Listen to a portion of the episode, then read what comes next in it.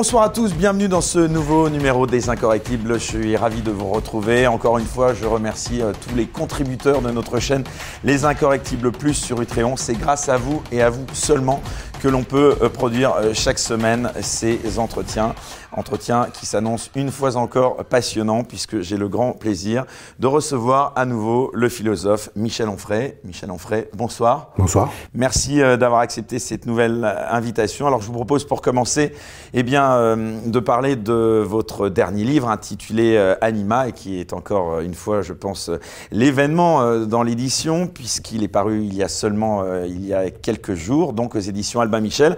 Alors c'est un livre euh, passionnant, bien sûr. Vous renouez avec votre ADN généalogiste et historique en nous proposant une histoire structurée de la notion et de la réalité de l'âme, des origines de l'humanité à nos jours, et vous dressez un panorama euh, des perspectives actuelles. Alors Michel Onfray, tout d'abord, je vous avais reçu dans une précédente émission, c'était euh, pour un tout autre livre, il y a quelques mois d'ailleurs, il portait plus sur l'actualité politique et sociale.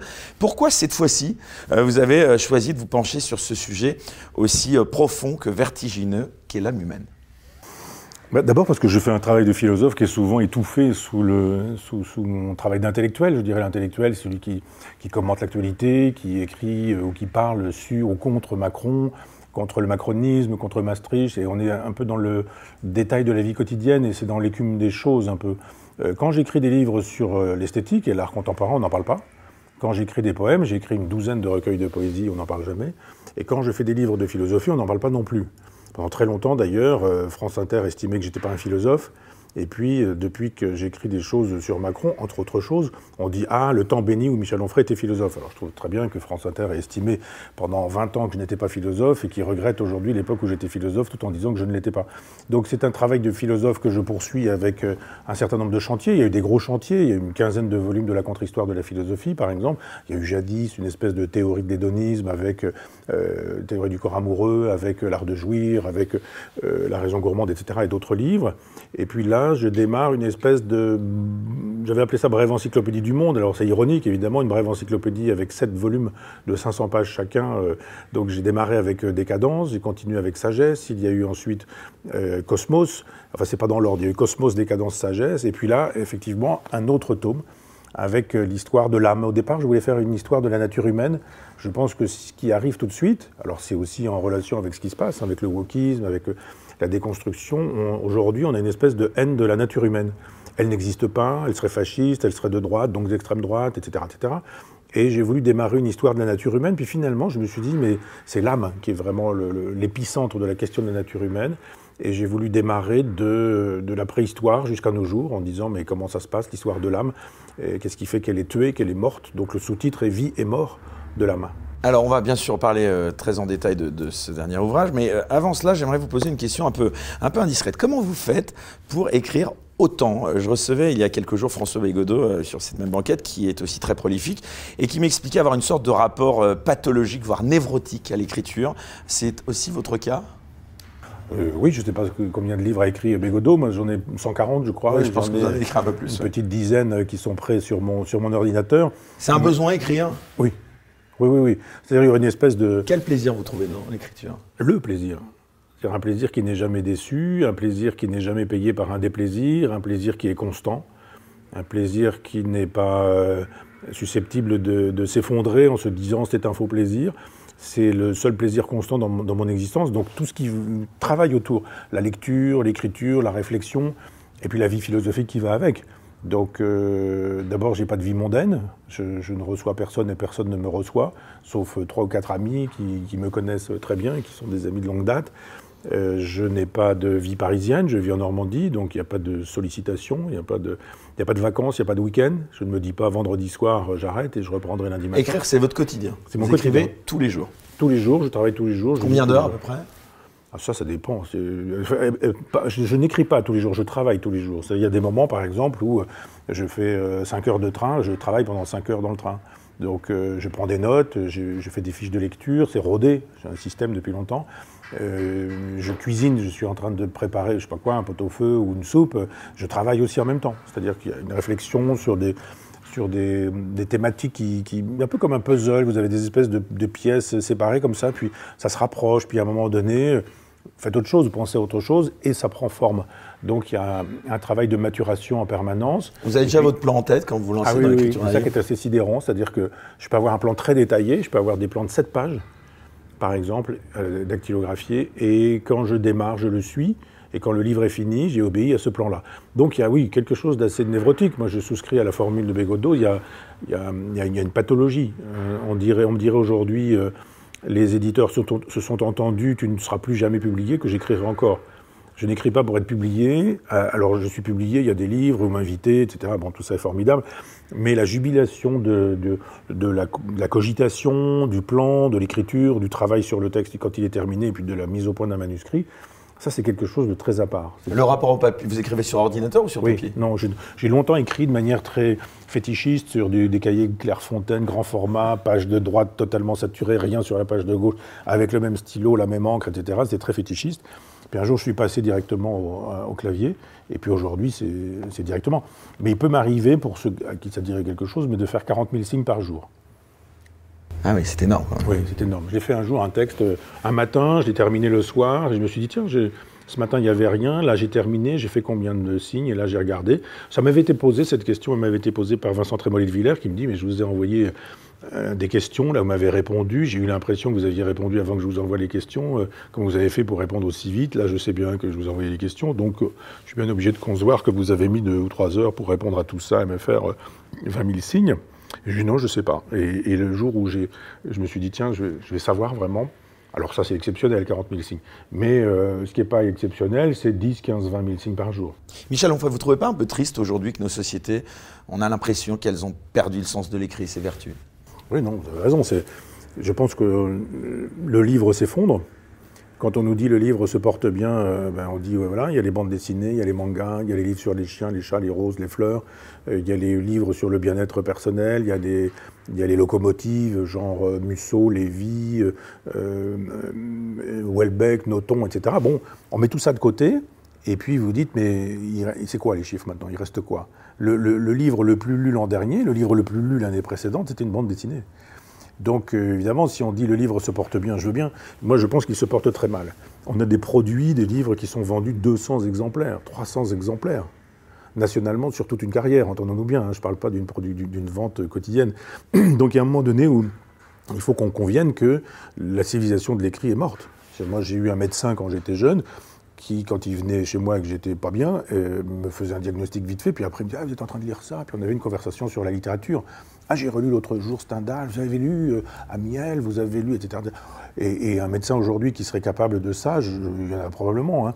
mais je dirais le grand public cultivé, celui qui faisait le public des, concerts, du théâtre, qui faisait les lecteurs, etc.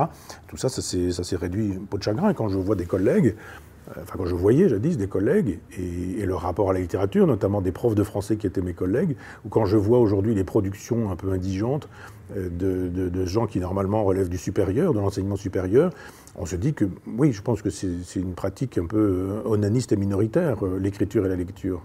Alors, on va revenir évidemment à cet ouvrage Anima, mais avant cela, j'aimerais savoir, est-ce que vous pouvez nous expliquer en quoi ce recul de philosophe et de l'historien, car vous êtes ici euh, à la fois l'un et l'autre, est aussi important pour comprendre le monde aujourd'hui?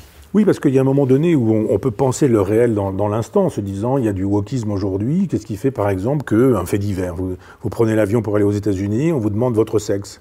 Masculin, féminin, euh, neutre, je ne sais pas, il faut voir, il y a qu'à, ça dépend, ou je sais pas quoi. Et on se dit, ah ah ah, il y a 20 ans, on aurait rigolé en se disant, il est fou le type qui nous dit une chose pareille. Aujourd'hui, on rigole pas du tout. Si vous riez de ça, vous êtes un fasciste, un nazi, un pétiniste, etc. Et si vous voulez vraiment réfléchir à ça en se disant comment en est-on arrivé là?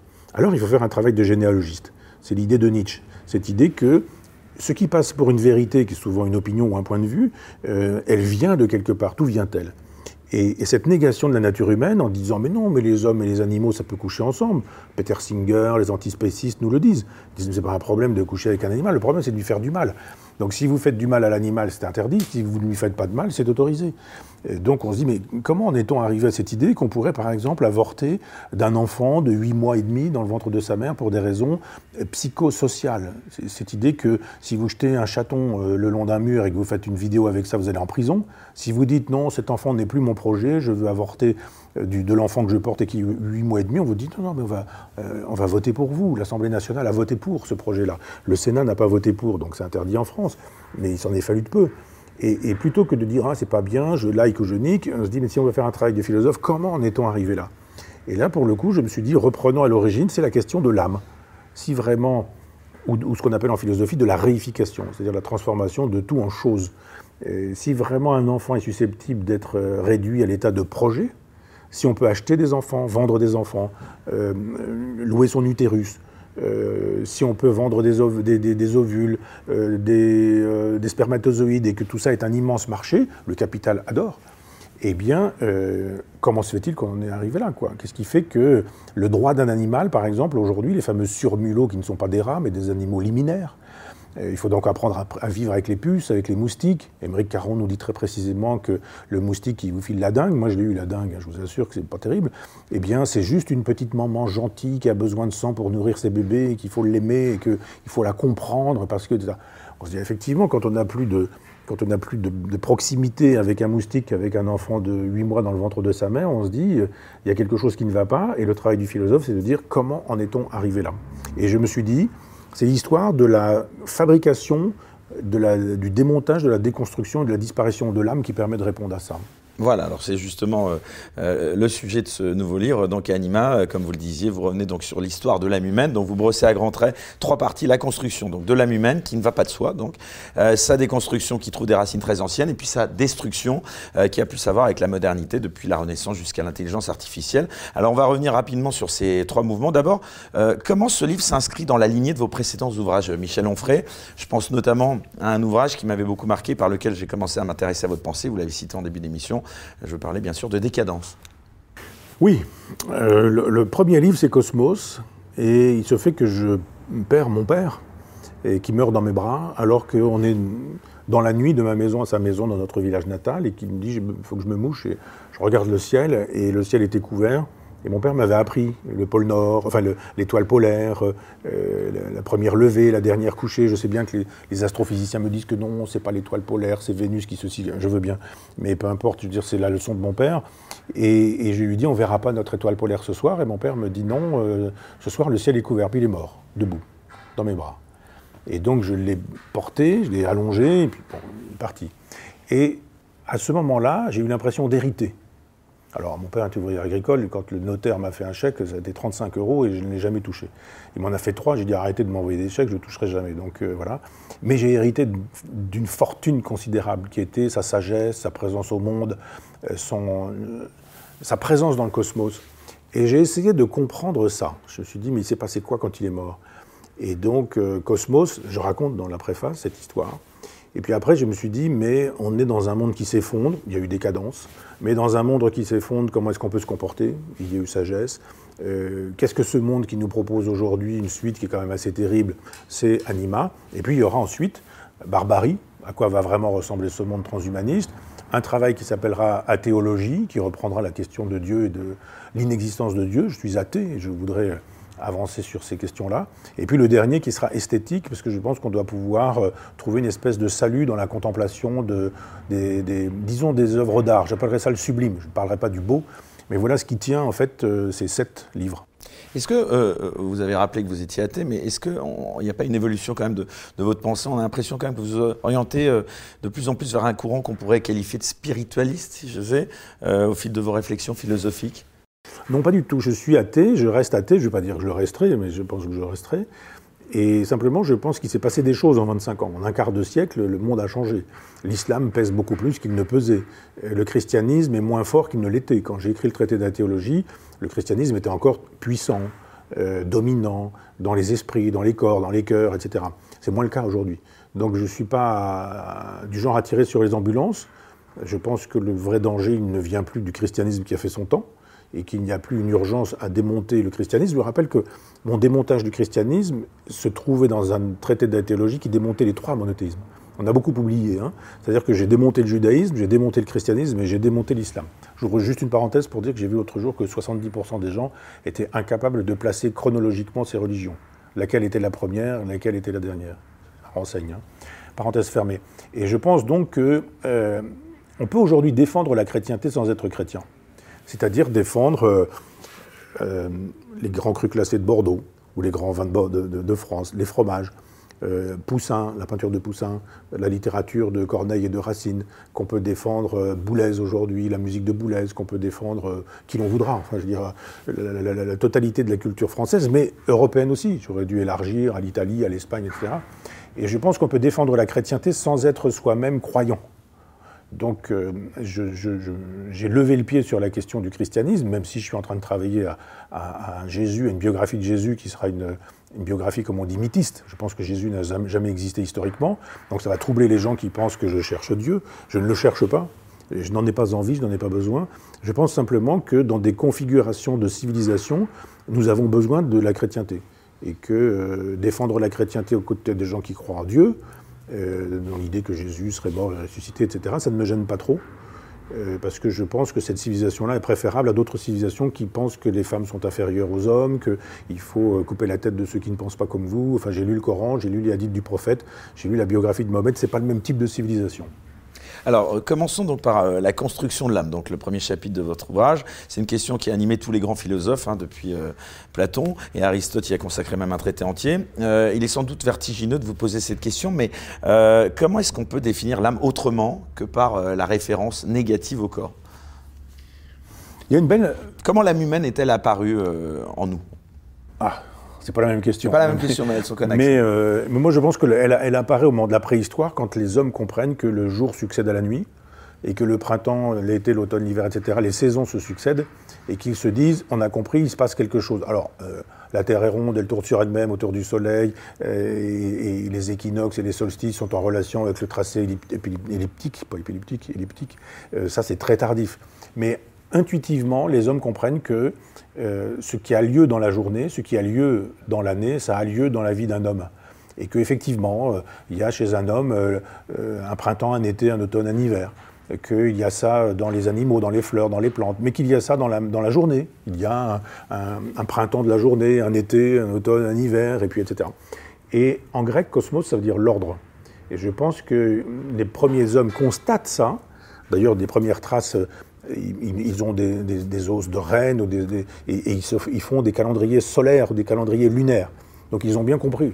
Lune montante, descendante, croissante, décroissante, euh, l'arrivée des, troupeaux, le départ des troupeaux, la remontée des saumons, etc. Enfin, les fleurs qui reviennent, le moment où il faut semer, le moment où il faut récolter, etc. Donc il y a une espèce de, de présence au monde qui est une présence sacrée. Et je pense que la première âme, c'est ça. C'est-à-dire que quand on voit soit à personne, mais hélas, euh, tout le monde a eu droit à ça. Mais quand on voit son premier mort, et qui plus est, si c'est, je sais pas quoi, grand-père, grand-mère, père, mère, enfant, etc., enfin, il y a un moment donné, on ne, on ne croit pas. Le premier mouvement, c'est de dire devant le cadavre, ouvre les yeux, parle-moi, bouge. C'est pas possible. Il y a une espèce de négation de la mort. Et c'est dans la négation de la mort qu'il y a la création de ce qui survivrait à la mort. On se dit, non, mais cette personne est morte, mais elle n'est pas morte. Elle me voit, elle me regarde. Sans mort, il n'y a pas de prise de conscience de l'âme. Je pense. Je pense que c'est euh, La Rochefoucauld qui disait ni la mort ni le soleil ne se regardent fixement. Et je pense que le, premier mouvement, mais spéculation, hein, de, l'homme préhistorique, c'est que, ayant compris qu'il y avait des cycles, il s'inscrivait dans un cycle et que la mort faisait que, un petit peu comme le blé que vous plantez et qui va germer un petit peu plus tard et qui va donner un épi un petit peu plus tard, et puis etc. etc. Ce cycle-là, il vous concerne aussi. Et s'il vous concerne aussi, alors vous n'allez pas mourir, vous allez revivre. Et vous êtes inscrit dans une espèce de cercle de l'éternel retour. De la même manière que le, soleil qui s'en va vers de moins en moins de soleil et, la saison qui est de plus en plus dans la nuit, euh, fait qu'à un moment donné, cette nuit, elle disparaît quand on va vers de plus en plus de soleil, c'est le solstice d'hiver. C'est pas étonnant que ce soit la date de naissance putative de Jésus. C'est-à-dire le moment où effectivement on a peur qu'il y ait un maximum de, nuit et que la nuit l'emporte, et d'un seul coup, c'est la lumière qui revient. Je pense que ce schéma, on l'implique, on, l'impose à l'homme en disant, mais cet homme que vous croyez, cet être hein, que vous croyez mort, c'est un petit peu comme l'arbre que vous croyez mort, il va renaître. Et c'est le, schéma de la naissance, renaissance, disparition, etc., on l'implique à l'homme, et d'un seul coup, on crée une survie. Et on dit, mais ça s'appelle l'âme. C'est pas visible, mais ça s'en va. C'est un objet quoi Scientifique, philosophique, l'âme? Spéculatif. Spéculatif par la suite, c'est un peu l'histoire de ce livre, c'est de montrer que ce spéculatif peut devenir matériel et qui peut être euh, hyper matériel, puisqu'aujourd'hui, quelqu'un comme Elon Musk dit Mais l'âme, ce sont vos datas, ce sont les traces que vous laissez dans le cloud, le nuage. C'est quand même étonnant, ce, fameux cloud. Le, virtuel estime qu'il faut repeupler le nuage ou les nuages, comme jadis le christianisme l'a peuplé avec un ciel, avec un paradis, avec, euh, etc. Et donc je pense que c'est à ce moment-là que, la naissance de l'âme a lieu. Alors deuxième chapitre de votre livre, c'est la notion de déconstruction de l'âme. Vous revenez sur des penseurs dont on sent qu'ils sont plus en adéquation d'ailleurs avec euh, votre pensée.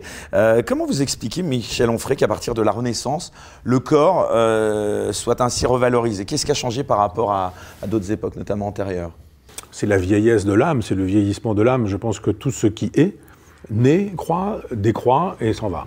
Vraiment. Ça marche pour un système solaire, ça marche pour une vie, ça marche pour la vie d'une coccinelle, ça marche pour une civilisation, et, c'est ainsi. Et donc l'objet âme n'est pas euh, un objet qui échappe au temps et à l'espace.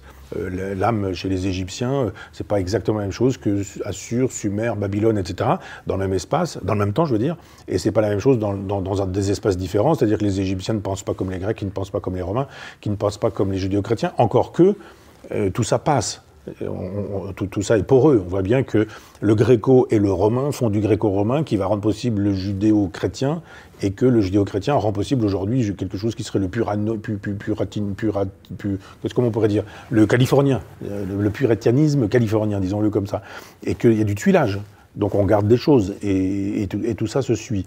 Donc euh, il y a un moment donné où l'âme n'existe plus comme elle a existé. Il y a une époque, on croyait à Isis, à Osiris, on croyait à, Zeus, on croyait à Jupiter. Aujourd'hui, on n'y croit plus. Si vous allez euh, en Égypte et que vous visitez euh, Luxor, par exemple, ou vous êtes dans une pyramide, personne ne croit que le dieu Horus existe encore. Et pourtant, pourtant beaucoup y ont cru. Je pense que c'est la, même chose avec le, judéo-christianisme, avec le Christ. Il y a de moins en moins de personnes qui y croient. Et puis on s'en va vers une autre religion, vers une autre euh, spiritualité, vers une autre conception de l'âme. Et, j'ai lu récemment euh, quelque chose d'assez sidérant, peut-être est-ce que je vais au-devant de vos questions, mais euh, un homme en Belgique disait qu'il souffrait de d'éco-anxiété. Et il disait que euh, euh, la planète euh, disparaissait, qu'on ne faisait rien contre ça, et que ça le mettait dans un état de dépression incroyable. Et il s'est mis à solliciter une intelligence artificielle, qui, elle, a eu un prénom de femme, il lui a donné un prénom de femme, une voix de femme, et il était en relation avec cette intelligence artificielle. Donc il lui a donné plein d'informations, et l'intelligence artificielle intègre les informations que vous donnez pour que vous puissiez faire un, dialogue, vous puissiez entretenir un dialogue. Et tout est fait pour que vous ne croyiez pas que c'est une machine, mais c'est fait pour qu'on que, que, vous croyez que ça n'est pas une machine et que ce soit un humain. Et à un moment donné, il lui pose une question en disant Mais est-ce que vous croyez que vous m'aimez plus que ma propre femme? Et cette intelligence artificielle lui répond Je pense que, eu égard aux informations que vous m'avez données, je vous aime plus que votre propre femme. Et lui dit, mais enfin c'est désespérant, j'en ai envie de mourir, mais il n'y a qu'une seule chose qui me retienne euh, à cette terre, c'est le dialogue que nous avons, etc. Et elle lui répond, mais dans l'univers virtuel, nous serions réunis pour l'éternité. Et il se tue. Réel, hein c'est une histoire réelle, et ça s'est passé comme ça. Et je pense qu'on a là ce qui fait la généalogie d'une euh, religion. C'est-à-dire que vous ne croyez pas le réel, vous croyez le virtuel, et le virtuel est plus réel que le, que le réel. C'est-à-dire il a une femme, des enfants, cet homme, mais il est moins soucieux d'eux que de cette machine qu'il prend pour une personne, et il croit que en mourant, il va retrouver l'éternité de cette figure virtuelle qui n'est jamais qu'un miroir. Et en fait, le principe de la religion, c'est ça. C'est un miroir. Et, et, vous prenez Dieu, c'est très exactement, ça vous renvoie l'image de vous inversée. Là où vous êtes impuissant, Dieu est puissant. Là où vous ne pouvez pas tout, Dieu est omnipotent. Là où vous êtes ici et pas ailleurs, Dieu a le don de l'ubiquité, etc., etc. Ce que vous n'êtes pas, le miroir vous le renvoie de forme inversée. Et d'une certaine manière, c'est ce qui fait que vous allez pouvoir vous mettre à genoux devant cette puissance que vous allez investir et vous allez lui demander à cette puissance, moi qui suis impuissant, donne-moi ta puissance. Moi qui ne sais pas tout, donne-moi ton savoir. Et, je pense que l'âme évolue dans ce sens, et que de la préhistoire jusqu'à nos jours, elle a pris des formes historiques, et que pour l'heure, elle est en train de se modifier dans ce sens-là. Ce qui est intéressant, c'est que dans cette partie, euh, vous précisez aussi que l'homme est de plus en plus ramené à sa condition d'animal. Alors j'aimerais vous demander qu'est-ce qui différencie euh, l'âme de l'instinct animal? Alors, c'est pas exactement la même chose, parce qu'il y a de l'instinct animal en nous. Ça, la chose est dite depuis très longtemps, euh, y compris euh, par des philosophes de l'Antiquité. Ça a été clairement établi par Darwin, et, ce de manière scientifique, dans l'origine des espèces, en 1859. 1871, il y a la filiation de l'homme, un livre qui, en dit plus encore sur l'homme, parce qu'il n'est pas question de l'homme dans l'origine des espèces. Et donc, il y a un moment donné où on se dit, mais il n'y a pas une différence de nature, mais une différence de degré entre l'homme et l'animal. Donc, il y a toujours en nous de l'instinct. Il y a toujours en nous de, la, disons, du cerveau reptilien. Il reste en nous du saurien, du dinosaure, euh, du serpent, etc., etc. Mais il y a du cortex et du néocortex. Et je pense que l'âme relève du cortex c'est le lieu de la, réflexion, de l'intelligence, de la conception, de la spiritualité. Et je pense que ce qui distingue l'homme de l'animal, c'est que l'animal ne sait pas qu'il est un animal, l'homme sait qu'il est un homme.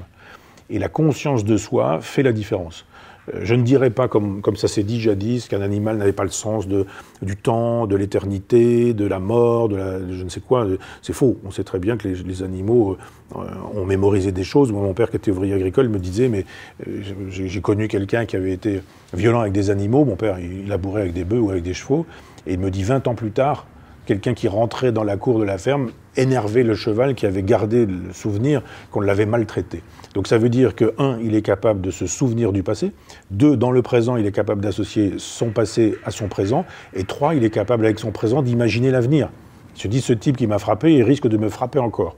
Donc on dit, mais là, finalement, s'il n'y a pas une conscience de soi, une conscience des autres, une conscience du monde chez l'animal, mais ça ne prend pas la forme réflexive, c'est-à-dire ça, ça prend une forme instinctuelle ou instinctive. Donc il y a de l'instinct chez nous, mais, mais de la conscience aussi, alors qu'il y a chez l'animal de l'instinct, mais une conscience qui n'est pas développée au point de se dire, je suis ce que je suis et je sais qui je suis et comment je le suis. Alors Michel Onfray, on ne va pas complètement euh, spoiler, comme on dit, euh, cet ouvrage. Hein. donc on rappelle euh, Anima, donc paru chez Albin Michel. la dernière partie de votre livre, elle est une description de ce que vous appelez, je vous cite, la destruction de l'âme. Qu'est-ce que recouvre ce terme de destruction? Eh bien, on est passé d'une spiritualisation à une matérialisation, et une matérialisation à une numérisation. C'est-à-dire qu'on commence avec Descartes à dire, mais l'âme, est-ce qu'elle est liée vraiment complètement au corps Comment l'est-elle etc. Et, Descartes dit, moi j'ai ouvert des cerveaux et j'ai bien vu, il y a un truc qui s'appelle la glande pinéale, c'est l'épiphyse, et il dit tout dans le cerveau est double sauf l'épiphyse, c'est donc là que se croisent la substance étendue et la substance pensante, c'est-à-dire l'âme et le corps se trouvent liés ici. Mais comment une âme immortelle, enfin immatérielle, pardon, mais elle est aussi immortelle, comment une âme immatérielle peut-elle se lier à du matériel? Ça marche pas terrible chez, Descartes. Il ne le prouve pas vraiment. Et il a des correspondances avec Régus, par exemple, euh, où, la question se trouve posée à un moment donné. On dit, bah elle est matérielle, l'âme, quoi. Descartes ne franchira pas ce pas-là parce qu'il reste chrétien, mais les matérialistes qui s'en réclameront, je pense à l'abbé Mélier ensuite ou à, la maîtrise, diront non, non, tout est matériel. C'est-à-dire qu'il y a une âme, mais l'âme est matérielle, elle est dans un corps matériel, elle se fait avec l'existence, elle se défait aussi avec le temps. Il y a un moment donné où, quand vous mourrez, eh bien, les atomes qui constituent votre âme existent encore, mais ce qui l'a constitué, la liaison entre ces atomes-là, elle disparaît. Simplement, le jour où vous commencez à dire elle est matérielle, elle est identifiable. Si elle est identifiable, vous avez des gens qui disent elle est électrique. Et l'électricité, c'est déjà le XVIIIe siècle. Sade parle d'électricité en disant il, se passe quelque chose. Et, et, au XIXe, on dit bah oui, tout ça c'est mécanique, il suffira de capter et de déplacer. C'est ce que fait aujourd'hui Elon Musk qui lui nous dit euh, les, traces que vous laissez sur le net, les datas, c'est votre âme. Et si on capte ça, qu'on remet ça sur un cerveau, sur une puce qu'on est susceptible de remettre dans un cerveau, euh, si on a des vitesses qui sont les vitesses quantiques, ce sera à peu près égal à la vitesse de la pensée, ou du moins ce sera susceptible euh, d'équivaloir. Et à partir de ce moment-là, eh bien, on peut vous, vous, vous transférer votre âme. C'est-à-dire que votre corps qui est mortel, euh, pourra être remplacé, pourvu que votre âme, qui deviendrait pour le coup immortelle, soit posée sur un autre corps. Alors ça peut être un autre corps charnel, mais on peut aussi imaginer que finalement vous n'ayez même pas besoin d'un corps et que vous puissiez n'exister que comme une espèce de conscience de vous-même, et vous auriez en gros des, combinaisons haptiques qui, qui, vous permettent d'avoir des sensations corporelles sans avoir de corps, pouvez avoir des sensations olfactives sans qu'il y ait des parfums particuliers, et vous pourriez être en train d'avoir les sensations d'une balade sur la plage alors qu'il n'y a plus de plage, alors qu'il n'y a plus d'embrun, alors qu'il n'y a plus d'humidité, alors qu'il n'y a plus de température, d'hygrométrie ou rien de tout ça. Le but, vous allez me dire, d'une chose pareille, c'est qu'il y a un moment donné où normalement notre planète s'effondre, notre système s'effondre et explose, le transhumanisme, il doit être combattu selon vous? On ne peut pas ne pas, enfin, on ne peut pas le combattre. C'est inéluctable. C'est comme ça. C'est comme des gens qui ne voulaient pas qu'il y ait la Tour Eiffel, ou des gens qui ne voulaient pas qu'il y ait des trains, ou des gens qui ne voulaient pas qu'il y ait de l'électricité. Comme la disparition des civilisations Oui, Je pense que notre Vous civilisation. avez beaucoup choqué quand vous avez dit ça. Oui, mais bon, euh, quelqu'un qui vous dirait, je connais un grand-père de 110 ans et euh, j'ai un médecin qui est capable de lui filer une pilule et il va pouvoir courir le prochain marathon, vous diriez non, ce type est un escroc. Eh bien, c'est la même chose avec une civilisation. Quand elle est en bout de course, l'homme providentiel qui vous dit votez pour moi, j'arrête le mouvement et vous allez voir, on va retrouver la santé de nos 20 ans, c'est quelqu'un qui ment. Parce que, euh, je le disais tout à l'heure, Assur, Sumer, Babylone, l'Égypte, la Grèce, Rome, euh, et d'un seul coup, l'Europe, ce serait la seule civilisation qui ne mourrait pas. Normal, c'est la nôtre. Mais euh, vous prenez même en amont, quand vous prenez Stonehenge, quand vous prenez toutes ces civilisations, des pierres levées, des pierres debout, des dolmens, des menhirs, etc. Il y a, y a- plus de, de- Cette civilisation a disparu, à l'évidence. Tout le monde accepte ça pour toutes les civilisations, sauf pour la nôtre. Tout le monde accepte que le principe que les religions, c'est quand même un peu déconnant, mais pas la nôtre. Vous avez des, des- chrétiens qui disent Ah, Jésus, euh, il y a quelque temps, c'était pas que Jésus est mort, il est ressuscité le troisième jour. Bah, c'est sérieux, ça. Comme, c'est pas comme ces juifs qui pensent que Moïse ouvre la mer en deux pour laisser passer son peuple, ça c'est ridicule. Ou comme le prophète Mahomet qui prend un cheval et qui, euh, qui, s'en va en partant de Jérusalem pour aller à la Mecque et qui traverse le ciel. Ah, Ceux-là, ils sont quand même un peu ridicules, quoi. C'est drôle qu'on trouve ridicules les religions des autres, mais jamais les siennes. Et, et l'athée que je suis dit non, si, si- si vous traitez les religions exactement de la même manière, voyez-les, elles sont toutes fantasques et elles délirent euh, à peu près toutes. Pour clore ce chapitre et justement euh, basculer euh, dans le commentaire de l'actualité, est-ce que vous pensez que l'âme est menacée de disparition? Elle est menacée de transformation. Je pense qu'elle ne disparaîtra pas, mais elle prend les formes que prenne notre époque. Vous parliez tout à l'heure de cette idée de, du personnage qui se suicide pour retrouver dans, un, dans une espèce de virtualité inexistante euh, l'intelligence artificielle avec laquelle il avait euh, euh, une relation sidérante. Je pense que nous allons vers ça. Il va y avoir un changement de religion. La religion, c'est pas ce qui relie les hommes, comme on le dit aujourd'hui, mais ce qui relie les hommes à Dieu, ou au divin, ou au sacré. Et je pense qu'il y a des, des, des, religions de substitution un petit peu aujourd'hui. Regardez, moi, quand j'étais jeune et que je prenais le train, tout le monde lisait dans un train, ou presque tout le monde. Des journaux, des revues, des livres, etc. Aujourd'hui, tout le monde est sur son ordinateur portable, sur son téléphone, sur une tablette. Et, et les gens qui lisent, ils sont assez rares. Moi, j'ai toujours cette Ah, ils peuvent curiosité. sur leur tablette. Ouais, mais euh, quand je passe dans numérique. le ouais, mais quand je passe dans le couloir du train, je vois bien qu'ils regardent des films, je regarde bien qu'ils voient des vidéos, et parfois j'entends qu'ils ils entendent de la, ils écoutent de la musique hurlante juste à côté de moi et qu'ils sont pas en train de lire un livre. Mais, je me réjouirais. Hein. Moi, j'ai moi-même euh, une tablette pour lire, et, je trouve effectivement que après c'est la question du support. Non, non. Je pense que ce qui est en jeu dans cette aventure, c'est la disparition du texte et la disparition de, l'écriture. Donc je pense qu'on on va vers une autre civilisation dans laquelle euh, il va y avoir euh, une, présence de plus en plus importante de la virtualité et qu'on y est déjà. Donc on donne plein d'informations sur soi, mais il y a aussi des gens qui, qui trouvent plus vrai la virtualité. L'autre jour, je voyais deux amoureux au restaurant, ils étaient chacun sur leur téléphone portable. On se dit, mais ils ont une réalité d'amoureux, ils préfèrent la virtualité de leur relation. Je ne sais pas à qui ils ont envoyé des messages, mais je disais, mais pourquoi ils ne mettent pas ça de côté en se disant, on est face à face, on va se parler, quoi. Pas du tout. Ils étaient physiquement présents, la réalité, c'était ça, mais ils ne voulaient pas de cette réalité-là, alors que la réalité de la virtualité leur était préférable, puisque chacun était dans son truc. Il y avait deux autismes face à face, euh, en face d'une même, euh, d'une même table. Et ils ne vivent pas, ils ne vivent pas l'instant présent, quoi. Ils vivent un, instant- un instant présent, mais pas dans la Parallèle. réalité. Chacun vit dans un, dans un monde parallèle, mais comme vous le savez, les parallèles ne se touchent pas, même, même dans l'infini, et enfin ne se rejoignent pas. Et, et il y a là quelque chose d'assez inquiétant. C'est-à-dire que même les gens qui, par exemple, font des photos avec les, les selfies, je veux dire, vous êtes devant un, monument magnifique, vous êtes devant une pyramide, vous êtes devant euh, une cathédrale, vous êtes devant à, à Venise. Et ils font quoi les gens? Ils se photographient en train de faire des grimaces devant euh, la chose qu'ils ne regardent pas. D'abord le selfie, ils se regardent, ils font des grimaces, des machins ou je ne sais quoi. Vous le voyez sur Paris, là, les gens qui donnent l'impression de tenir la Tour Eiffel. On se dit, mais l'avez-vous regardé, la Tour Eiffel? Euh, Lui avez-vous donné cinq minutes de votre temps, qui soit un temps méditatif, qui soit un temps de, de, de- contemplation? Non, pas du tout. On, on fait voir que la preuve de l'existence de la Tour Eiffel, c'est soi. Et donc on se dit, mais qu'est-ce que c'est que ce monde qui n'est pas capable de voir le réel et qui ne le voit qu'à partir de son narcissisme en disant la tour Eiffel n'a d'intérêt que si je me mets en scène devant la tour Eiffel, moyennant quoi la tour Eiffel c'est un décor de ma vie. C'est pas très important le décor. Quand on s'en va, il n'y a plus de tour Eiffel. Et si la tour Eiffel est là, la vérité de la pleine puissance de la tour Eiffel, c'est ma présence, c'est moi qui la lui donne. Et vous faites ça à la fontaine de Trévis, vous faites ça partout sur la planète. Les gens photographient du réel, non pas parce que c'est le réel, mais parce que euh, ils se mettent en scène devant un réel, parce que seul importe une photographie, que d'ailleurs ils ne regarderont pas. Je ne sais pas combien de temps ils vont passer à regarder ces photos qu'ils auront pu faire, en quantité. J'avais vu l'autre fois une jeune fille avec une perche à selfie, et l'été, c'était justement la fontaine de Trévis. Elle faisait des grimaces. C'était une mimique à chaque fois, et plaf, et plaf, et plaf, et plaf, plein de photos.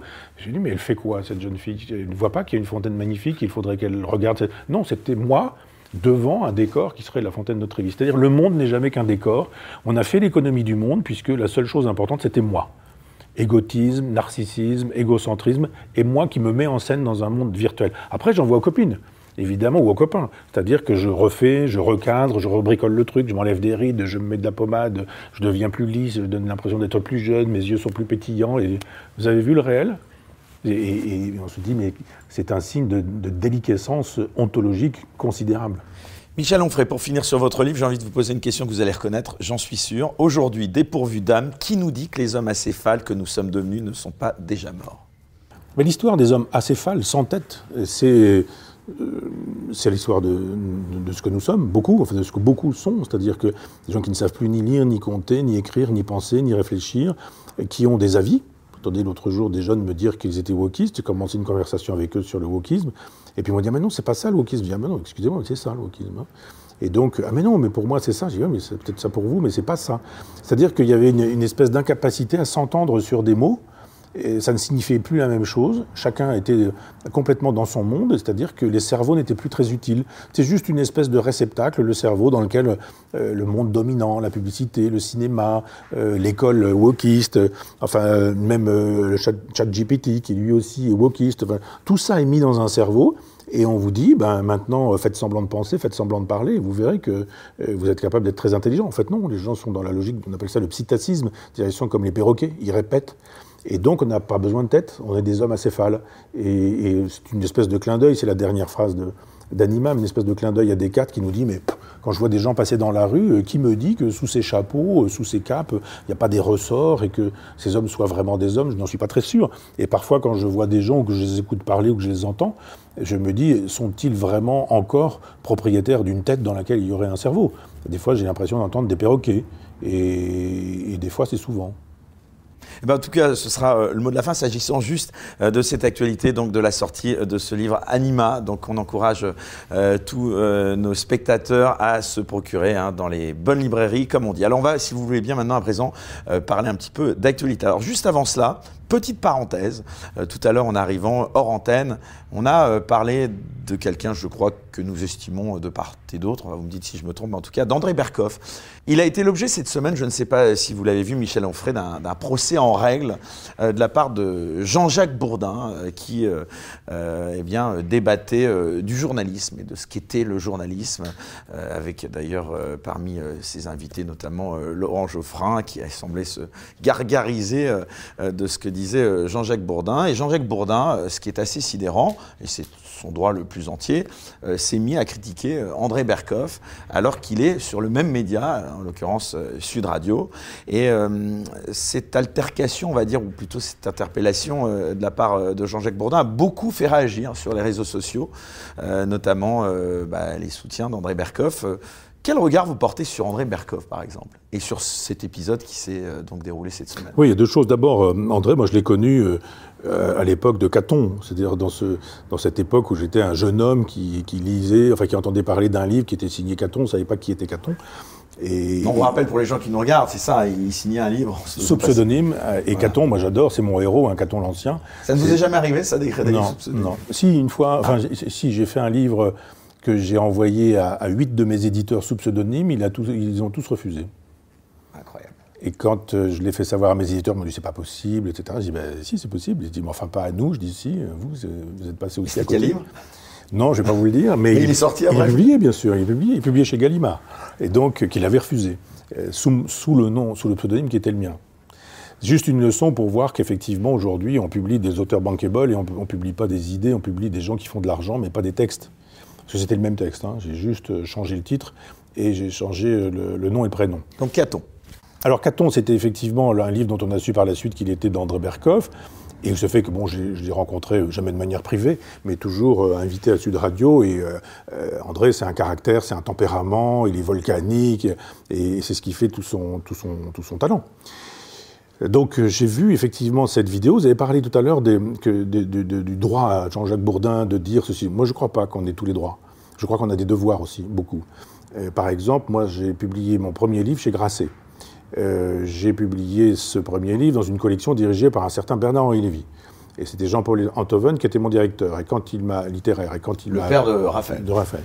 Et quand euh, il m'a téléphoné en me disant Voyez-vous un quelconque inconvénient à être publié dans la collection de Bernard? Et moi, naïvement, je dis Bernard qui? Et il me dit Bernard-Henri Lévy. Je dis Mais euh, il a une collection. Il dit Ben oui, il s'appelle Figure. ah bon, d'accord. Je dis Non, je ne vois pas, d'inconvénient à, à, être publié chez lui. Je suis allé à la Fnac voir à quoi ressemblait cette collection. C'est vraiment un truc d'éditeur. Quand vous êtes un auteur, vous dites pour moi, je veux publier dans la collection machin de tel éditeur. Vous les publiez chez un éditeur, puis éventuellement après dans une collection. C'est vraiment. mais alors ça veut dire que ça a impliqué que derrière, vous n'avez plus le droit de critiquer euh, Bernard-Henri Lévy? Alors, indépendamment de ça, parce que j'allais y arriver, c'est que j'ai dit oui, et moi, je me suis senti tenu moralement de ne rien dire sur Bernard-Henri Lévy, ni pour ni contre. Et euh, il y a eu un moment donné où j'ai quitté cette collection en disant bon, arrêtez cette collection parce que on dit dans le canard enchaîné que je suis petit protégé de BHL. Je n'ai jamais été petit protégé de BHL. J'ai même eu la preuve par la suite que je faisais pas mal de choses pour éviter que je devienne ce que je suis devenu. Enfin, peu importe, c'est un autre sujet. Mais nonobstant le fait que j'avais quitté sa collection, j'étais toujours chez Grasset. Je m'imposais toujours un devoir de réserve en disant bon, puis un jour, j'ai quitté. Ils m'ont beaucoup aidé d'ailleurs. Et le jour où ils m'ont aidé et libéré, ça m'a permis de retrouver une parole que je retenais, parce que j'estimais que j'avais des devoirs de ne pas attaquer Bernard-Henri Lévy qui faisait partie de la maison dans laquelle j'étais. Donc là, vous pensez que Jean-Jacques Bourdin n'aurait pas dû attaquer André Berkoff parce qu'il travaille sur le même média que lui, sur Sud Absolument. Il a le droit de penser ce qu'il veut d'André Berkoff. Je pense que quand on est dans une maison, qu'on est salarié, bien payé, et qu'on euh, y arrive un peu tardivement, il y a des devoirs de politesse, de courtoisie, d'élégance. Je crois que Bourdin n'est peut-être pas très doué en matière d'élégance, de courtoisie et de politesse. Je vais finir par le croire, mais c'est des choses qu'on ne fait pas. On, ne fait pas ça, on ne dit pas ça euh, dans la même radio. Après ça, il est embauché, euh, je sais pas, euh, enfin peu importe, sur une autre radio, il dit ce qu'il veut de Berkoff. Bon, bah ça, c'est la liberté d'expression, la liberté de jugement. Mais j'ai trouvé effectivement que c'était assez obscène, cette façon de se comporter. Qui plus est, avec un plateau à charge. Voilà, c'est ça qui est formidable, c'est qu'il était reproché à André Berkoff de ne pas apporter et en faisant, Voilà, et en, faisant la critique du, fait qu'il y ait eu de temps en temps des, chez lui des, plateaux sur lesquels effectivement c'était monolithique.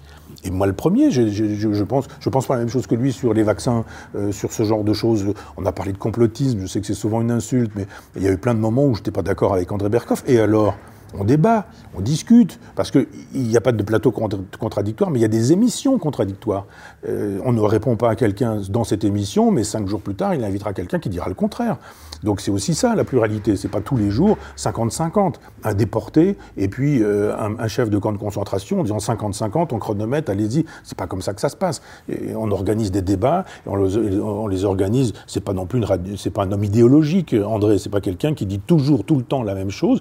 Il est capable d'inviter des gens qui diront le contraire de ce qu'il dit, il posera des questions. Et puis, euh, donc, euh, moi, sur un plan intellectuel, vous avez le plus grand respect pour André Berkoff. C'est un homme libre, y compris éventuellement dans le fait que de temps en temps il morde la, la, berme et puis que de temps en temps il fasse des petites sorties de route, mais qui n'en a pas fait Il y a des moments, où, oui, sur les, sur les questions, sur le Covid, sur les vaccins, sur, etc., je ne suis pas ce qu'il dit, je ne suis pas d'accord avec ce qu'il dit. Et alors on débat, je le respecte, c'est quelqu'un qui a des idées, des avis, mais on ne fait pas ça. Vous-même, vous parliez d'erreurs euh, potentiellement euh, faites. Euh, vous en avez fait des erreurs, vous le reconnaissez aujourd'hui ou pas? Est-ce qu'il y a des sujets sur lesquels vous regrettez aujourd'hui, avec le recul, de vous être exprimé d'une telle manière et pas d'une autre. Après, c'est compliqué. Je veux dire.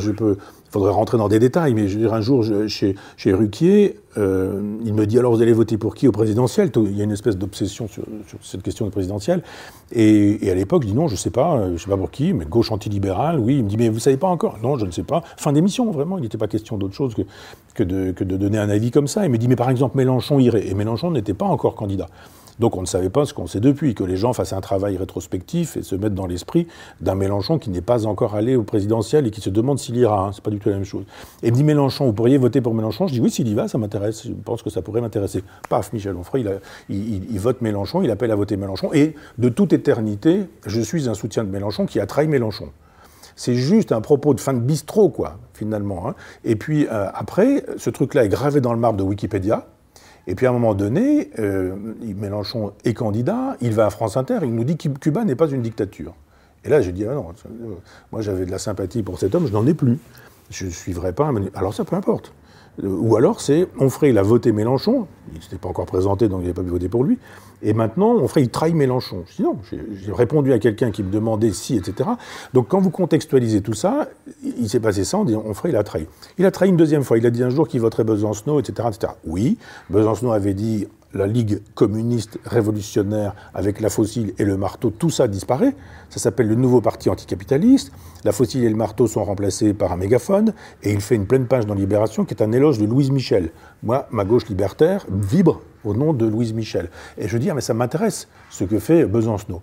Euh, je voulais voter à l'époque Jean-Pierre Chevènement, et puis Jean-Pierre Chevènement, il avait laissé venir à lui euh, des, gens qui ne m'étaient pas forcément très sympathiques, Robert Poujade par exemple, il avait dit oui, ben, pourquoi pas Robert Poujade, je dans ces cas-là, moi je vais plutôt aller du côté de, de de cet aspect mouvementiste de la gauche antilibérale, post-trotskiste, post-fossile et marteau, et ça, ça m'intéresse beaucoup. Je me suis fait avoir parce que, et comme beaucoup de gens, il y a beaucoup de gens qui ont cru à ce discours et qui, après, ont découvert que, bon, ils repeignaient la façade et puis, en fait, c'était exactement le même business.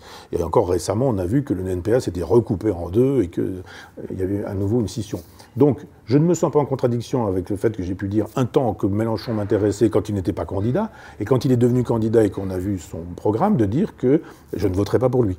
Intéressé par euh, Besancenot en disant oui, son mouvementisme inspiré du socialisme libertaire de Louise Michel m'intéresse, puis après de comprendre que non, c'était fait juste pour euh, repeindre la vitrine de la, de la vieille vitrine trotskiste, et que donc j'étais pas intéressé par ça. Donc évidemment, je regrette toujours de m'être laissé prendre à des, questions comme celle-ci auxquelles il ne faudrait pas répondre. Il faudrait prendre le temps d'une réflexion et, on peut regretter ce genre de choses. Vous ne regrettez pas de vous être laissé emporter aussi par moment, peut-être aussi, euh, le temps de la réflexion justement euh Non, mais ça c'est la télévision. Vous savez, euh, on attend de vous me poser 10 questions, je réponds à 10 questions et puis je vais faire ça trois fois par, dans la journée avant de retourner dans ma campagne. Et il y a un moment donné où quand vous sortez du contexte, vous dites, il a dit. Oui, mais je l'ai dit quand, comment, de quelle manière, c'était à quelle époque, est-ce qu'on peut contextualiser, etc. On me dit, vous avez dit des choses sur le, Covid. Je dis, oui, mais euh, j'ai écrit un livre là-dessus, reprenez un peu ce que j'ai dit. J'ai dit très précisément que comme tout ce qui était vivant, le Covid allait mourir. J'ai dit ça prendra du temps, il va y avoir des variations, et puis à un moment donné où euh, ça va disparaître. Parce que c'est comme ça, ça s'est passé comme ça avec la peste. Et on n'avait aucun médicament contre la peste, et la peste a disparu. Ce qui fait la preuve que tout ce qui naît, y compris ce qui est mortifère, disparaît et s'en va. J'ai dit ça va se passer bien de faire cette mise au point, pardon de vous interrompre, parce que ce sujet, pardon, et justement, j'hésitais un petit peu à l'aborder avec vous, parce que je, connais aussi votre caractère et votre sensibilité. Euh, sur la question précise de votre euh, attitude pendant le Covid. Il y a beaucoup de gens, mais je vous dis vraiment sincèrement que je connais et qui vraiment euh, vous appréciez éminemment, Michel Onfray. Et je le dis pour euh, justement ne pas susciter votre brancard en retour, des gens qui vraiment vous portaient au nu et qui ont été profondément, et je l'ai ressenti, déçus mmh. par le fait que vous ayez pris des positions, que j'ai essayé d'ailleurs de leur expliquer, puisque vous aviez été vous-même malade, vous aviez eu particulièrement, je pense, peur à juste raison pour votre santé. Avec le recul maintenant, est-ce que vous ne regrettez pas de peut-être avoir euh, eu certaines positions pendant cet épisode et qui vous ont fait perdre, apparemment, semble-t-il, des gens qui vous portaient une très haute estime? Oui, mais enfin, euh, ça, c'est pas mon problème. Moi, c'est la vérité qui m'importe. J'ai pas envie d'avoir, euh, de regarder un, audimat en disant j'ai fait de l'audimat, c'est ça qui m'importe. J'ai pas envie d'avoir de l'audimat avec n'importe qui. J'ai défendu Raoult beaucoup. Euh, jusqu'à ce que je découvre que peut-être tout n'était pas forcément aussi clair que ça chez lui. Donc euh, j'ai eu l'élégance de ne pas en dire plus à une époque. Il m'avait passé un livre de lui en me demandant si je pouvais en parler. J'ai lu le livre. Il valait mieux que j'en parle pas. Donc j'en ai pas parlé. On ne me remercie pas aujourd'hui de m'être tu. Mais si vraiment il avait fallu qu'à cette époque-là, je dise un peu toutes les contre-vérités, les erreurs philosophiques que ce livre contenait, je l'ai pas fait. Donc euh, j'ai simplement dit qu'il fallait penser de manière dialectique et les gens m'ont pas tant reproché ce que j'ai dit sur le, sur le Covid que ce que j'ai dit sur les vaccins. Et, je pense que quand je vois des gens qui nous disent que les vaccins vont nous tuer et que c'est pour permettre aux GAFAM de nous pucer, j'ai pas forcément envie d'avoir ces amis-là. Je vais en remettre une couche. Mais je veux dire, si les gens pensent que j'aurais dû épouser leur folie pour être raisonnable, ils se trompent. Donc je, suis un élève de l'éducation nationale et des hussards de la République qui m'ont expliqué Pasteur, euh, la sepsie, l'antisepsie, euh, la question de, de, de, la génération spontanée, et puis l'idée qu'on ait pu faire des vaccins et qu'on ait pu aussi sauver des gens avec les vaccins. Alors je veux bien, j'ai lu, je vais pas dire je vais pas donner de nom, mais on m'a envoyé des livres de gens qui nous ont expliqué que le, vaccin de Pasteur n'était pour rien dans la suppression de, la rage, mais que c'est parce que les conditions d'hygiène avaient changé, etc. Ce monsieur qui m'a envoyé son livre ne sait pas comment on vivait et même comment on vit parfois encore en Normandie. Y aurait-il encore euh, des, animaux qui aient la rage, qu'il y aurait toujours la rage et les gens choperaient la rage indépendamment du fait qu'il y ait eu l'eau et le gaz et l'électricité, le chauffage et des baignoires dans les maisons.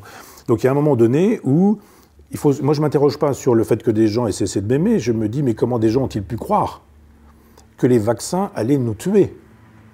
Alors évidemment ils ont raison. Hein. Au bout du compte, il y a un moment donné où je suis vacciné, je vais mourir. Et vous allez avoir un moment de pensée magique, on dira vaccin mort, ça vous dit rien Hein? Il est mort à cause du vaccin. Moi, je veux bien, mais quand les gens déraisonnent, ils estiment que c'est moi qui. cette religion vaccinale, notamment sa gestion du Covid, elle a été quand même un petit peu euh, bousculé. J'entends bien. Et moi, le premier, j'ai fait savoir qu'à partir du moment où on nous a dit qu'il fallait vacciner les enfants, j'ai dit stop, on arrête. Stop, on arrête sur la question des vaccins. Là, vous dites n'importe quoi. Je l'ai dit. Donc j'ai été capable d'une autocritique en disant non, sur euh, ces gens qui nous disent que les vaccins sont faits pour tuer, pour pucer et pour refaire un reset, etc., etc., sont des gens qui ne reviennent pas sur leur position. Ils pensent toujours que ce, vaccin, alors que, ce virus a été quoi? J'en sais rien. Inventé par Bill Gates pour euh, que les gens soient malades mais pas morts, et pour faire un vaccin qui permet le puçage, etc. Mais tous ces gens qui regardent leur, leur téléphone portable compulsivement, ils sont déjà pucés. Mais les, GAFAM n'ont pas besoin de pucer le cerveau de gens qui estiment que ce sont des gens qui veulent nous pucer en nous envoyant des vaccins euh, dans, la, peau, puisque finalement, ce sont des gens qui se pucent eux-mêmes avec une consommation excessive de tout ce que les GAFAM produisent. Je veux bien, mais je veux dire que euh, moi j'ai fait des études de biologie quand, j'étais à la fac, parce que c'était obligatoire. On a appris ce que c'était qu'un noyau, un cytoplasme, une membrane. Une cellule, c'est quoi? Noyau, cytoplasme membrane. Et quand on vous explique que le vaccin ne touche pas au noyau ARN, mais que c'est un support et que donc il ne saurait modifier le code génétique, vous avez des gens qui disent que c'est pas vrai. Qu'est-ce que vous voulez dire? Vous avez des gens qui vous disent votre chemise est blanche. Vous dites mais non, regardez, cette chemise n'est pas blanche. Je vous dis qu'elle est blanche et que vous êtes abusé par les GAFAM qui vous disent que mais la couleur c'est une vibration, vous êtes sensible à la vibration. Bon, d'accord, très bien. J'ai arrêté de, chercher à comprendre comment fonctionnaient ces gens qui nous disaient que les vaccins étaient faits pour tuer. Quel intérêt y aurait-il à, inventer un virus qui ne tue pas massivement, c'est pas la peste, hein, pour fabriquer un, vaccin qui tuerait les gens plus tard. Mais pourquoi faire les tuer? Mais, c'est quoi l'intérêt? Alors on voudrait pucer les gens, mais en même temps on voudrait les tuer, puis en même temps on modifierait l'ARN alors que le vaccin n'entre pas dans l'ARN puisqu'il est simplement porteur, un petit peu comme s'il portait sur son dos quelque chose, on n'entre pas dans, dans, le corps de, de l'ADN.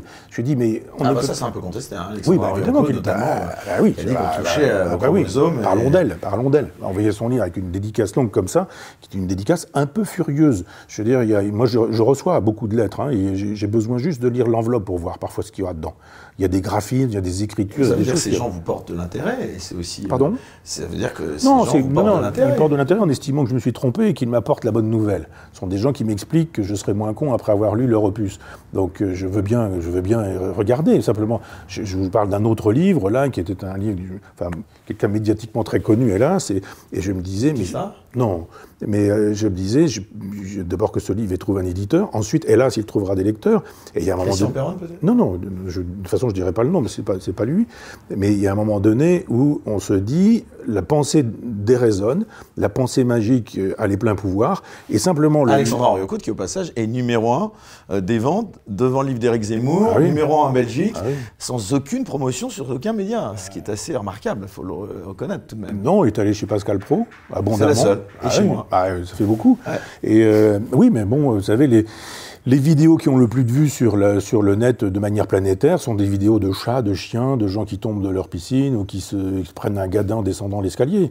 Et c'est pas une preuve. Je veux dire, c'est pas parce qu'il y a des millions de gens qui pensent des bêtises ou 70% euh, des gens qui ne savent pas dans quel ordre arrive judaïsme, christianisme, islam que pour autant ils ont raison de se tromper ou d'être dans la confusion.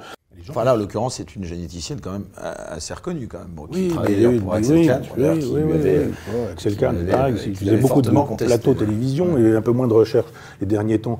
Mais je veux dire, Lysenko aussi était un scientifique et Lysenko aussi a expliqué qu'il n'y avait pas de génétique, que c'était une science bourgeoise, etc. C'est pas parce que vous avez des diplômes et que vous êtes reconnu dans un secteur et dans un, domaine que pour autant ça vous donne euh, ça vous donne quitus sur le reste et que vous pouvez dire n'importe quoi. Alors justement, Elle est très catholique, très intégriste, euh, très impliquée aussi cette dame dans les mouvements complotistes qui estiment qu'effectivement le Christ ne peut pas avoir pensé que, etc.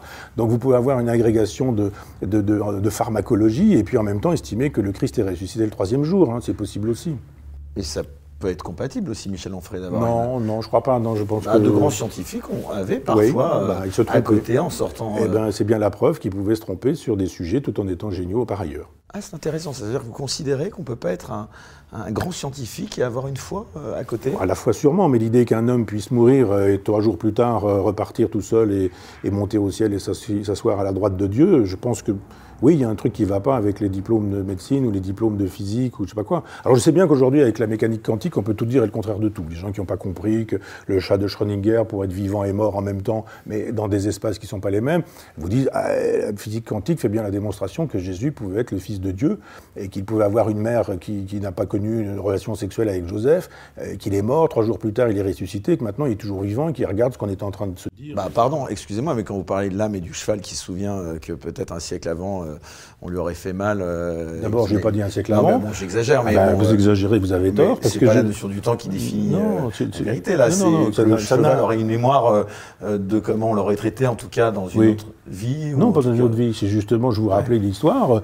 Ce monsieur, il vient dans une ferme où il a été ouvrier 20 ans plus tôt, et le cheval se souvient que 20 ans plus tôt. C'est rationnel, c'est ça que je veux vous dire. Bien sûr que si. Ah bah alors, vous connaissez pas les animaux, vous en avez vu déjà?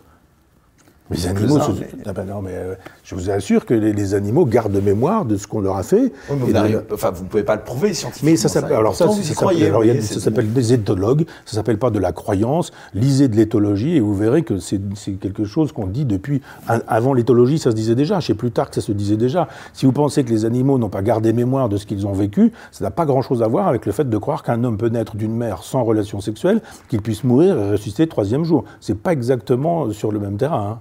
Objection reçue, votre honneur. Je ne peux pas combattre sur votre terrain. Mais en tout cas, c'est le, vôtre. C'est vous qui êtes en train de me dire que. Le, non, mais ce que je voulais dire, c'est que vous venez d'écrire un livre sur l'âme, qui est, qui, est, un sujet par définition quand même assez, assez, scientifique. vous, m'opposez l'éthologie à, la, même pas l'éthologie. Vous, vous, me dites la théologie dit plus vrai que l'éthologie. Ouais, je vous dis l'idée qu'on puisse Marie puisse être mère et vierge. Euh, il faut quand même, on peut être au CNRS pour le penser, mais il y a quand même un truc qui fait qu'on a oublié le CNRS entre deux.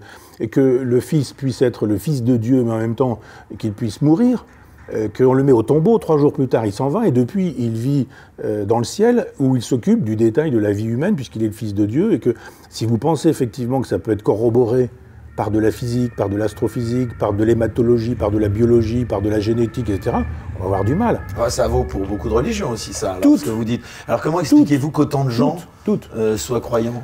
Eh bien, c'est le principe de la pensée magique. C'est celle qui fait que quand on, peut, avec Madame, la dame dont vous me parlez, croire à toutes les pensées magiques.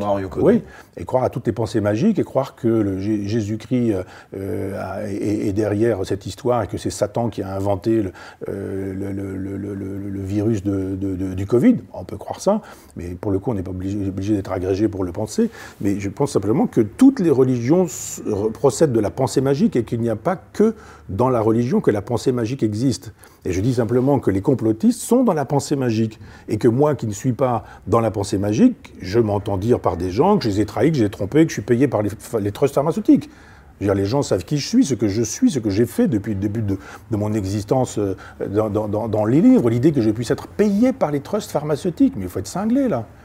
Mais il faut être cinglé pour imaginer que ma pensée est indexée sur chèques qu'on pourrait me faire. Vous croyez que j'aurais la vie que j'ai si vraiment j'étais intéressé par l'argent? J'en aurais fait des business et des saloperies et des trucs, et j'en aurais des choses sur le canard enchaîné, etc. Et dans ma notice Wikipédia pour expliquer que j'ai récupéré du fric ici, qu'il y a eu des montages là, que j'ai fait 17 ans d'université populaire bénévolement et gratuitement. Si vous pensez que je peux penser une chose en me disant j'espère que les trusts pharmaceutiques vont m'envoyer de l'argent parce que je suis en train de défendre Pasteur et les principes des vaccins, je crois vraiment que ces gens-là m'insultent. Mais bon, ils ont le droit. Ils ont le droit. Mais ça, je ne suis pas gêné par le fait que des gens m'insultent et me porter au pinacle, comme vous dites, ils ont tort de porter qui que ce soit au pinacle, fût Michel Onfray, et que par la suite, ils veulent m'envoyer aux enfers. Ça ne me fera pas changer d'un iota. J'ai toujours le souci de la justice, de la vérité. Et vous dites ce que vous pensez. Et je pense ce que je pense parce que je ne suis payé par personne. Et, je peux dire euh, euh, congédier qui je veux, j'allais dire un mot grossier, mais parce que personne ne me tient, personne ne m'achète, et que à chaque fois que je pense quelque chose, je le pense librement. Je peux me tromper.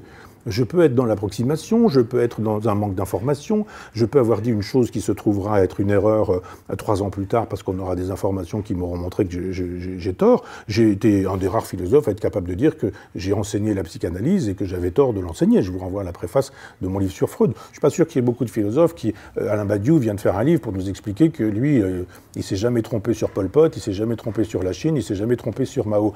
je fais partie de ceux qui disent oui, j'ai pensé des choses à une époque, je ne les pense plus de la même manière Peut-être qu'un jour, je dirais qu'effectivement, quand on aura 5 euh, millions de morts à cause du vaccin de, la Covid, je dirais je me suis trompé parce qu'à une époque, j'ai pensé que des gens étaient animés par la pensée magique quand ils nous disaient que les vaccins étaient faits pour tuer les gens.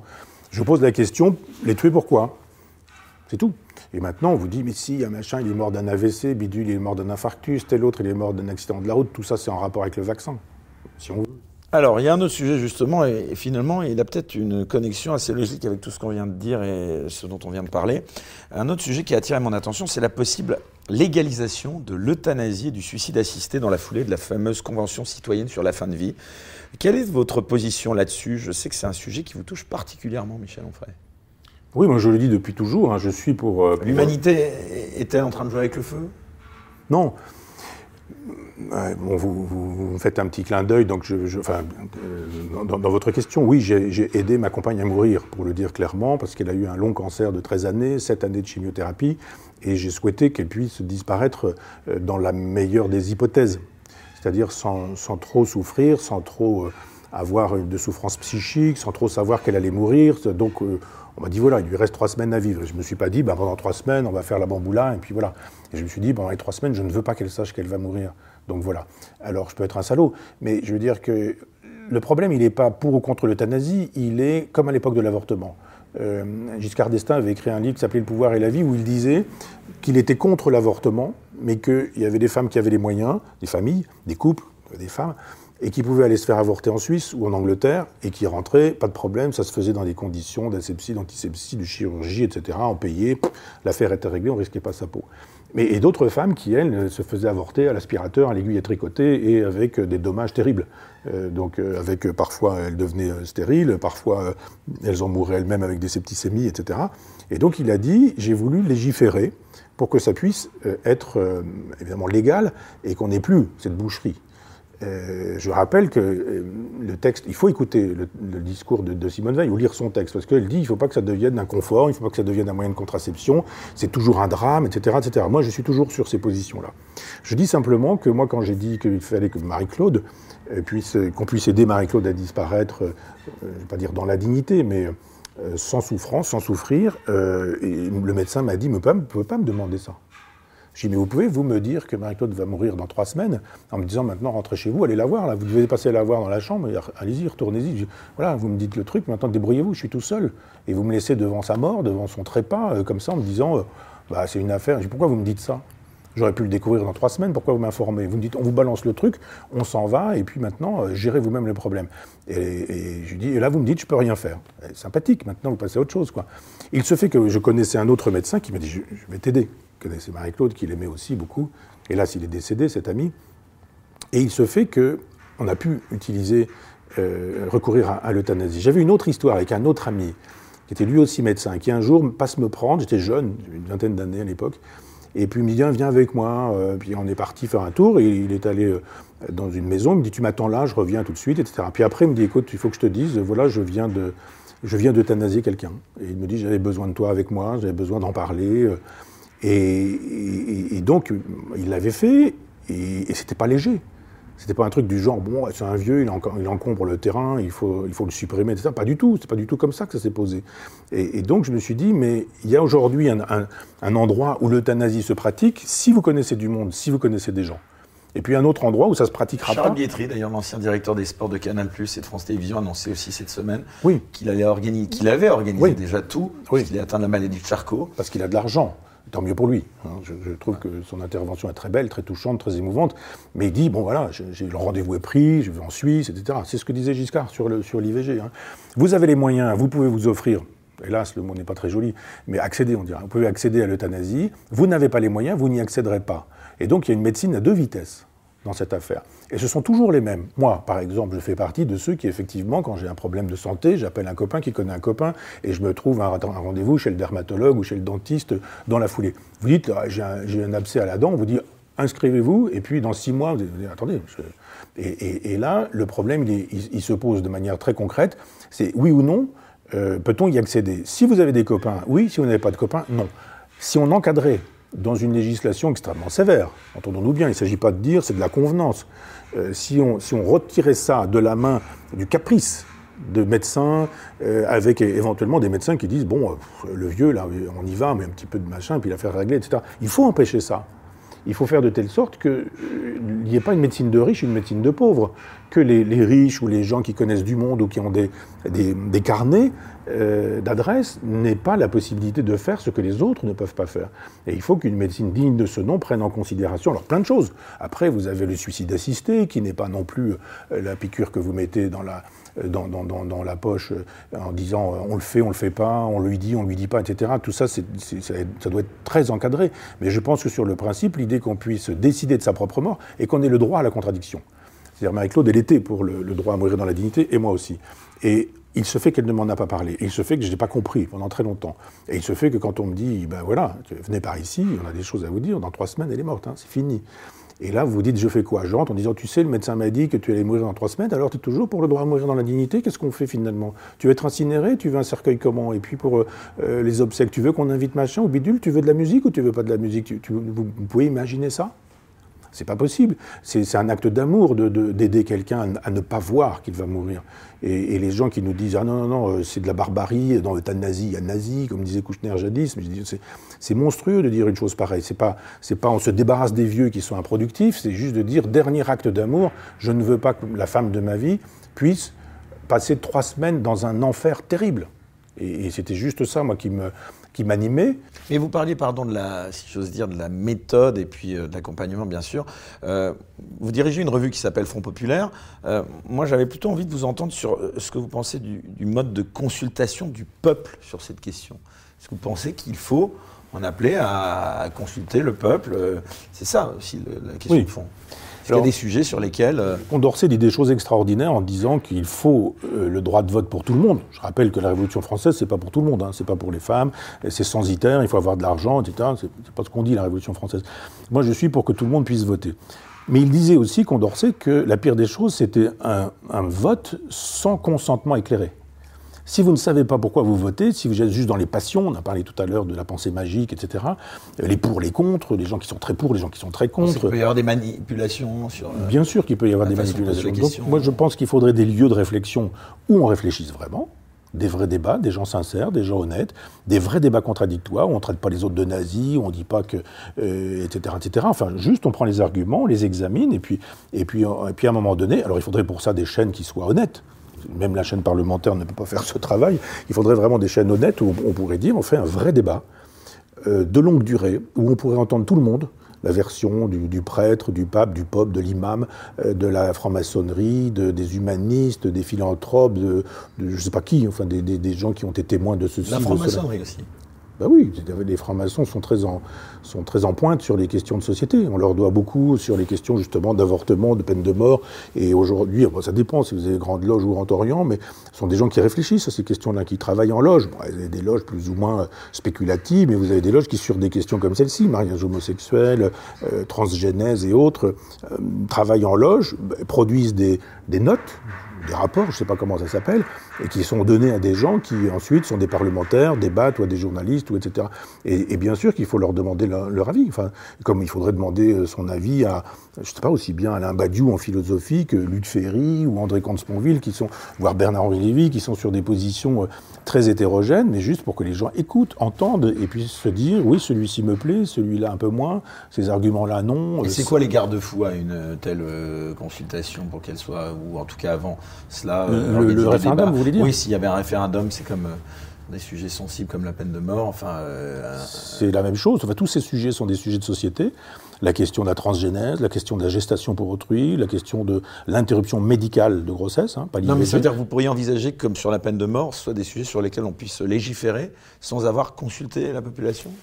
Ah non, moi je pense qu'il faut consulter la population, mais que la consulter sans, sans l'avoir éduquée, quand je dis éduquée au débat et, à l'argumentation. Hein. vous, descendez dans la rue aujourd'hui, et on est dans une date anniversaire avec euh, Picasso, vous dites que Picasso était un grand peintre. Il y a plein de gens qui vont vous dire des, sottises. Et, vous allez dire, des gens qui disent Ah non, mon petit frère il fait pareil en CP, et puis vous dites Ah ben parlons donc un peu de Picasso, puisque vous avez un avis, expliquez-moi pas d'avis autorisé, ils ont juste un oui-dire, quoi. Et moi, je suis pour que les gens aient un avis sur Picasso, pourvu qu'ils aient travaillé en amont. Et quand je dis travailler, c'est le sens pour moi de l'université populaire, de l'éducation populaire, en disant, on vous donne des arguments, on fait par exemple, moi je ferai volontiers un cours sur Joseph de qui fait l'éloge du bourreau, qui fait l'éloge de la peine de mort, et puis sur Albert Camus, qui, avec Kessler, fait un très beau livre sur euh, réflexion sur la peine capitale, et puis euh, d'autres réflexions d'un certain nombre de philosophes. Et puis après, euh, les gens se font un avis. Moi je ne suis pas pour que les gens pensent comme moi, je suis pour que les gens pensent. Ah, s'ils pensent comme moi, ça me réjouit. Et si après, ils pensent bien ce qu'ils pensent, raisonnablement et de manière rationnelle, alors moi j'ai aucun problème avec ça. Et, je pense que la démocratie s'est éloignée de la consultation du peuple. Les gens sont hyper informés, mais pas du tout érudits ou cultivés. Michel Onfray, on va bientôt arriver euh, au terme de cet entretien et je ne peux pas m'empêcher de vous interroger aussi sur le regard que vous portez sur la situation euh, aussi bien de la politique dans le pays que des politiques dans le pays. Euh, quand vous voyez, euh, sans aucune transition bien entendu avec ce qu'on vient d'aborder comme sujet, quand vous voyez Marlène Schiappa dans Playboy, Emmanuel Macron qui s'exprime dans Pif Gadget, ça dit quoi de la politique aujourd'hui, au-delà de l'anecdote? Est-ce que la politique, ça n'est pas aujourd'hui devenu qu'un simple spectacle oui, on peut élargir au-delà de, la politique. Je pense qu'on est dans une société du droit, et, puis du tout une société du devoir. J'ai le droit. Si je veux, moi, un président de la République, j'ai bien le droit d'aller parler à Pif Gadget, qu'est-ce qui m'en empêcherait? Euh, Vous ne voudriez pas que je m'adresse à un jeune public, etc. etc. J'ai droit, moi, Marlène Schiappa, pour faire avancer la cause des femmes, de me montrer euh, à moitié nue, à moitié dévêtue, en me tenant le sein d'une manière tout à fait particulière, en ayant un bout de hanche qui sort de la robe. Marlène Schiappa, dont on a appris, enfin moi je ne le savais pas, c'est d'ailleurs euh, écoutez, un ami que je ne citerai pas, dont on a parlé dans cette émission, qui m'a dit qu'elle avait écrit sous pseudonyme trois livres érotiques. Oui. oui, oui, oui. Bah, c'est dans sa notice Wikipédia. Ouais. Oui. Ça me des choses vraies. Non, mais bon, après, il y a ce que vous avez fait avant. Bon, après tout, avant, euh, c'était une militante politique, elle avait le droit de faire ça. Et puis elle avait le droit même de, de, croire que d'écrire des romans pornographiques, ça pouvait contribuer au combat féministe. J'ai rien contre ça. Hein. Je, pas, je, je, lui reprocherai rien sur ce sujet-là. Je crois simplement que quand on est chef de l'État, enfin ministre, mais chef de l'État qui plus est, on a des devoirs. Et, et qu'on est plus que soi. C'est-à-dire il y a une espèce d'onction. Le peuple vous a dit c'est vous qui allez nous représenter. La souveraineté c'est vous.